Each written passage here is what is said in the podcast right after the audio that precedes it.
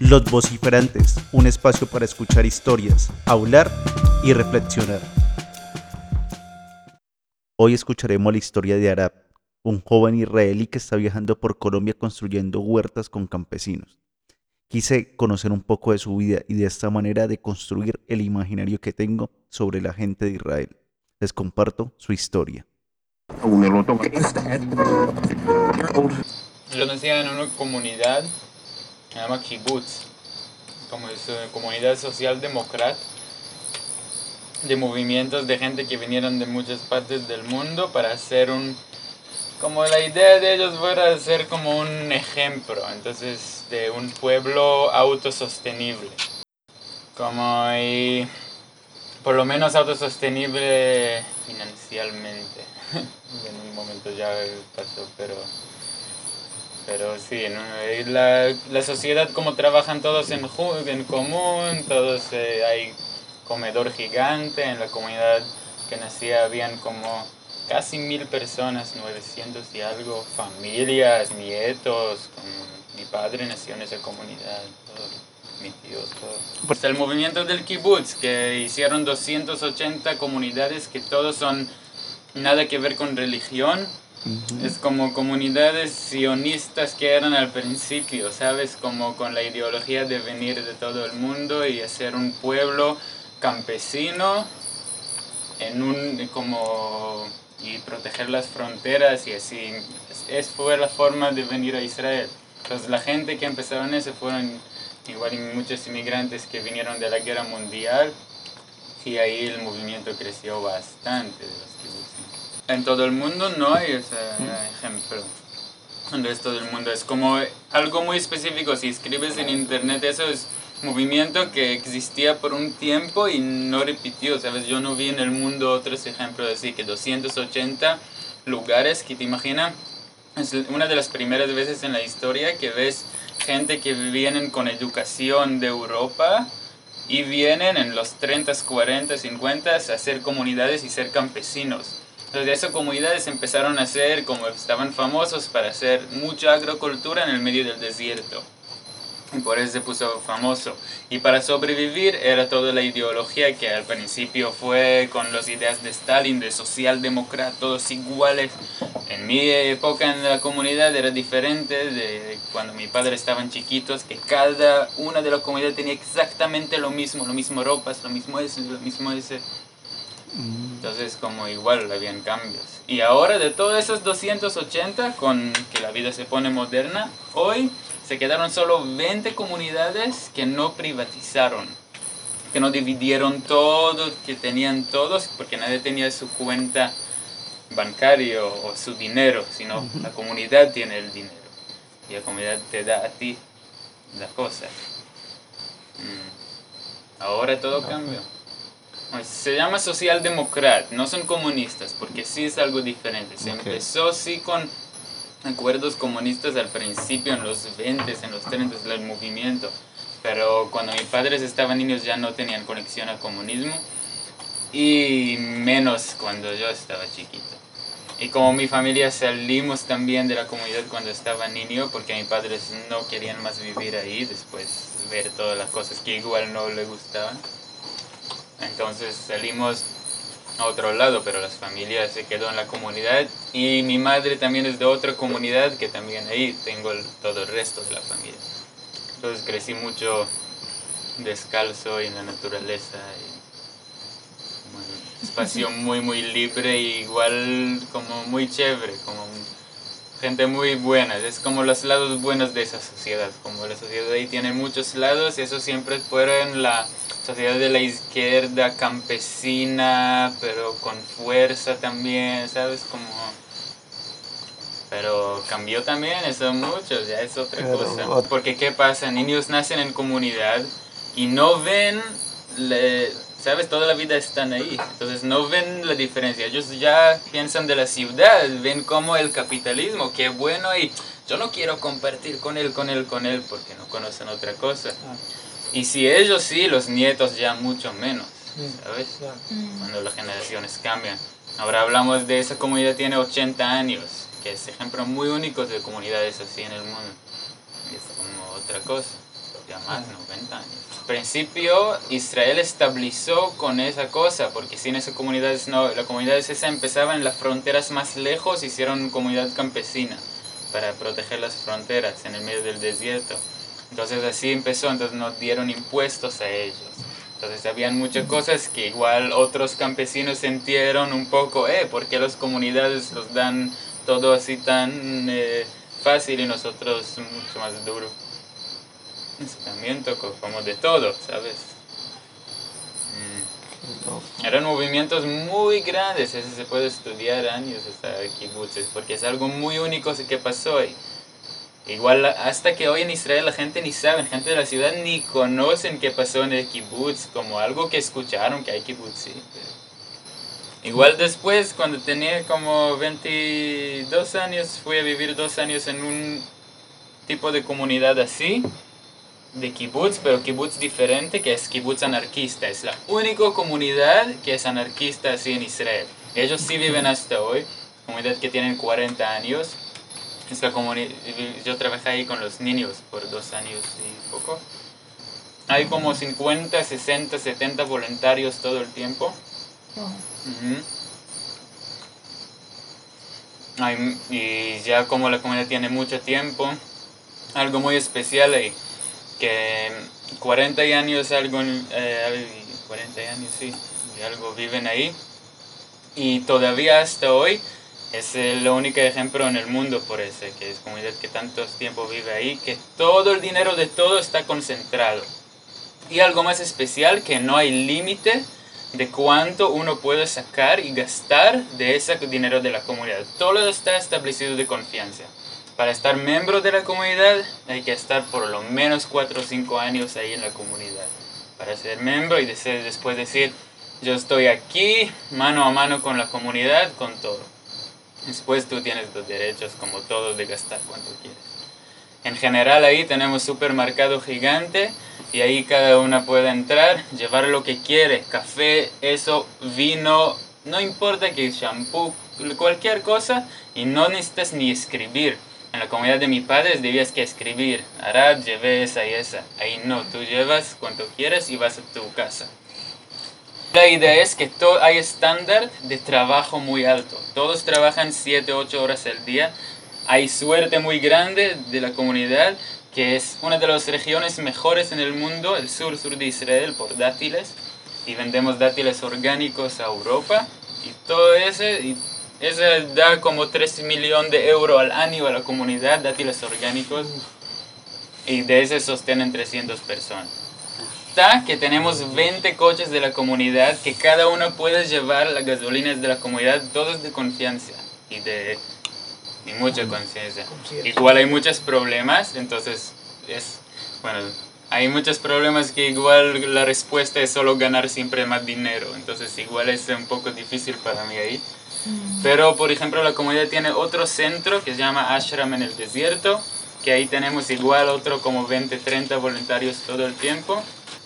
Ashram en el desierto, que básicamente es un lugar lo más grande en Israel que ha establecido para hacer festivales de yoga, meditación.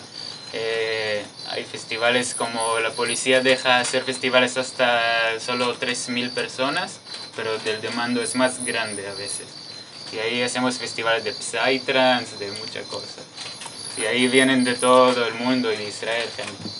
Y ese igual, otro, y ese lejos de la comunidad. Es como 20 minutos de viajar de ahí, pero pertenece a la comunidad y se da también dinero. Porque mira que en Israel es la sociedad, yo creo, más variada que vi en el mundo. Porque tienes de todo, la verdad, hay, tienes todos los colores de gente, todas las religiones, todos los extremistas de todos los lados. Gente con mucho dinero, gente hasta beduinas que viven en carpas con ocho mujeres, hay de todo. Y por eso puedes tener variedad muy grande de sociedades. Igual país con tanta guerra de tantos años, entonces tienes muchas generaciones que son muy anti-guerra y muy pacifistas y anarquistas. Los círculos de los hippies en Israel son los más grandes que yo vi en el mundo. Y a la vez círculos de los viajeros que ves en Colombia, que es la, la verdad, perdón, pero la mierda del país. Como la gente, la, la gente lo peor es del país vienen a Sudamérica, exactamente. Que es como tienes mucho esas dos sociedades juntas también, la derecha y la izquierda, que se cambia mucho. Es como temas que alrededor, pero como en la comunidad igual, mira, a los niños que crecen ahí, en el medio, ¿sabes? Con gente de todo el mundo y gente desnudos a veces y de todo. Y los niños al fin también, como son residentes de Israel, deben que ir al ejército. Pero mira que ahí hay lo menos, como solo, nunca salió un comandante de, de esos niños, por ejemplo. O nunca, o, muy, o la mitad de la gente, o la mayoría de la gente hacen algo para quizás salir o hacer algo igual si es muy difícil. Como igual es lugar alternativo. Digo. Como yo estaba en el ejército y a mí me tocó, estaba un año, como, como yo ya fui a viajar antes de ir al ejército. Como yo no terminé la escuela, fui a viajar a Canadá, Estados Unidos por un tiempo. Después me tocó hacer el servicio, entonces sabía si no voy a regresar a Israel, en no voy a poder regresar. Y si voy a regresar, voy al cárcel y después al, al servicio. Entonces, pero al fin sí me fui de vuelta, igual con el miedo, tenía 18. Y que y teníamos, eh, después de eh, 13 meses que estaba en servicio, tenía como una herida en la frontera con Lebanon estaba mucho tiempo en hospital después, recuperando, de como de pelear con alguien físicamente. Igual, ¿sabes? Si, si hoy podía elegir, claro que no iba a ir al ejército ni, ni pensar dos veces. Estoy agradecido de lo que me dio, pero mi peor tiempo en la vida fue en el ejército, claro. Te toca ver mucha violencia, te toca ver muchas cosas. No es chévere en ningún modo. Como ¿Sabes? Es lo mismo así. Si alguien te dice, ah, de romper eh, la mano puedes eh, aprender un montón. Entonces, no, todo bien, pero no vas ahora a romper al propósito la mano para aprender algo, ¿sabes? Por eso no iba a ir al ejército tampoco otra vez. Pero en el tiempo, como, como te conté, la sociedad ahí es muy, eh, muy estricta y no te dejan otra opción. Es como como tú no vas al ejército si yo fui a sacrificar mi vida para ti? Es, es la, la actitud ahí. Y ahí es muy fuerte de sacrificar uno mismo por el país y como, sabes, yo recuerdo muy bien mi profesora en la escuela cuando tenía 10 años dice, ay, ustedes van a ir al ejército y van a defendernos, y si ustedes van a morir, ¿sabes? Cada año tú como niño ves todos los soldados de la, de la escuela que mueren cada año, otras dos, tres caras, tú como, ay, yo también. Entonces, como, cada uno sabe que es el destino también, que es aparte de lo que pasa. Entonces, ¿qué la gente hace? Cuando terminas en el ejército, te dan dinero y con ese dinero la sociedad es muy común, hasta que no hay nadie del país que no hace eso. Todos con ese dinero que te dan salen a gastarlo en Colombia, salen a gastarlo en, en fiestas en Costa Rica, salen a gastarlo algunas en la India. Tienen ruta, se llama la ruta de hummus, que hummus es comida de Israel. Que todos los israelitas en Holland mueven así en círculo en toda Sudamérica y regresan. Y ellos que y si van a lugares muy específicos, que hay hostales por israelitas y todo listo para ellos. Y mm. todo gastan todo el dinero. Puede ser alguien que su familia no tiene comida para comer, pero él ahora tres años esperando, pensando a las fiestas que va a hacer en Colombia, en las playas. y al fin van a, ¿sabes? Y van y gastan todo el dinero que los dan y regresan ser pobres ahí. Es muy loca esa cosa. Pero es algo social que te dicen, bueno, tenías tanto trauma, viste tantas cosas, necesitas seguir explotarte. Y la sociedad te dan permiso hacer eso. Entonces todos hacen eso. Para mí la cosa más difícil que fue en el ejército fue vivir bajo esa burocracia. Deja todas las cosas que después uno ve en el servicio, experiencia con cuerpo, mente. Es estar en esa eh, burocracia, digo. Estar en esa jerarquía que la persona que está encargado de ti tiene quizás uno o dos años más que tú, o lo mismo edad, y él, es, y él está haciendo algo que no necesariamente quiere hacer tampoco, pero es obligatorio. Y toda tu vida está depende de él. Ahora nosotros, hasta que los comandantes intentan derobarnos las armas en la noche para castigarnos, ¿sabes? Es así. Cada cosa que haces mal en las tres semanas que estás en el servicio, en los dos días que dan a salir a casa a ver tu novio o estar con la familia, te castigan a cualquier cosa, porque la disciplina es muy, muy alta en el ejército, porque es uno de los más serios en el mundo. Entonces, en cada cosa que haces mal, te castigan. Entonces uno vive todo el tiempo con cada cosa te llevan de tu hora, estás en depresión total y estás dependiente de delfininios también. Bueno, él me contaba que muchos hacían como que con alguna cosita se quitaban la pasta de los dientes y se lo ponían en el ojo y al día siguiente era una infección así Mm. para que los mandaran a descansar unos días a casa. Cada vez que uno está herido o enfermo, tiene un día descansar o un día descansar en la casa. Es como bendición. Entonces, hasta yo a veces intentaba, como en momentos duros, como uno piensa, romper la pierna y ir a un, dos semanas a la casa, ¿sabes? Wow.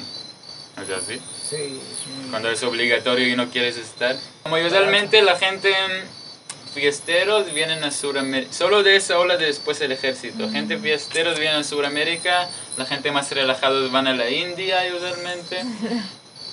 Así de vida y regresan a hacer la rutina normal de la vida. La, la verdad la mayoría de los israelíes que vas a ver viajando que son que tienen un poco más años, que no tienen ya solo 22, 23, realmente son de otra onda.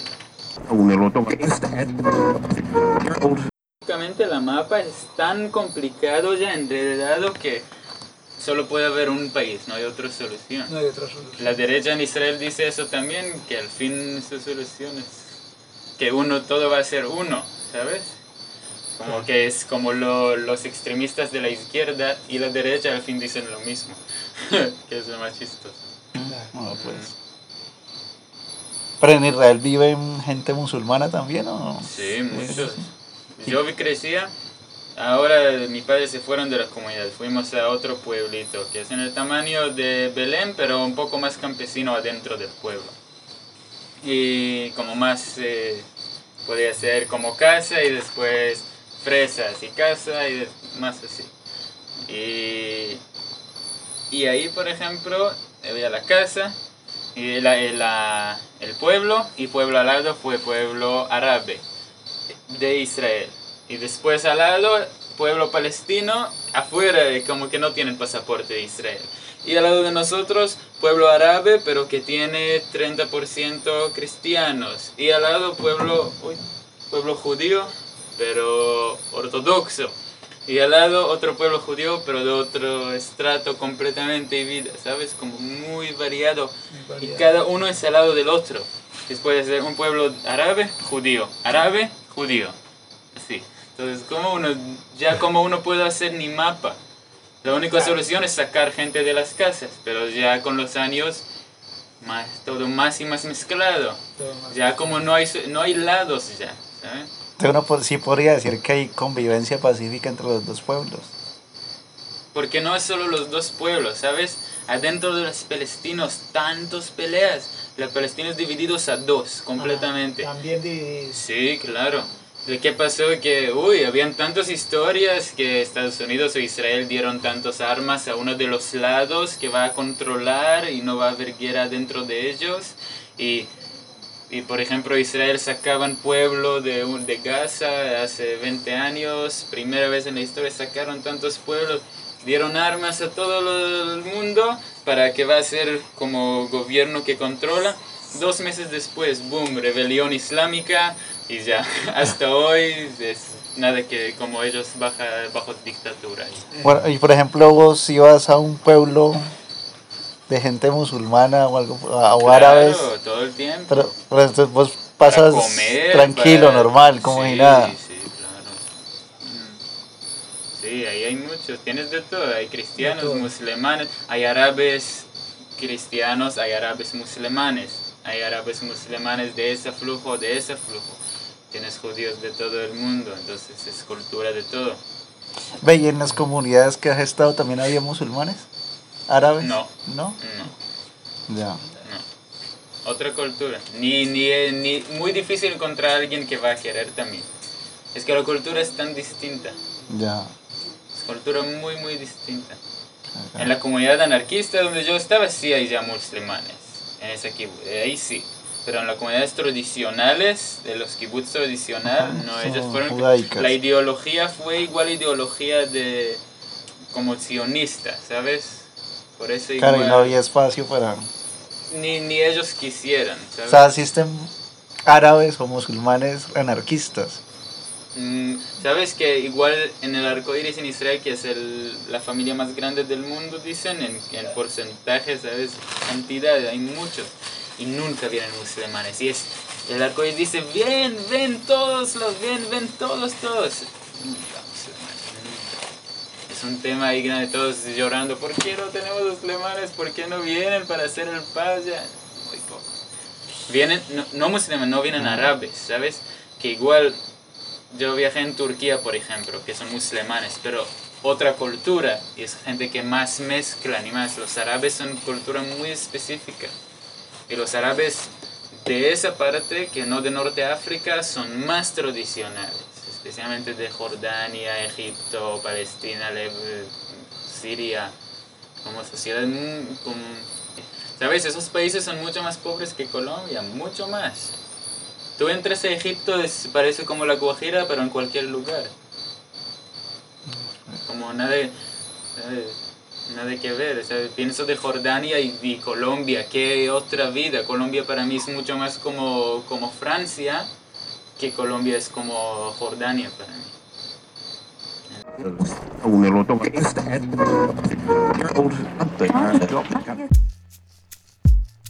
Los vociferantes, un espacio para escuchar historias, hablar y reflexionar.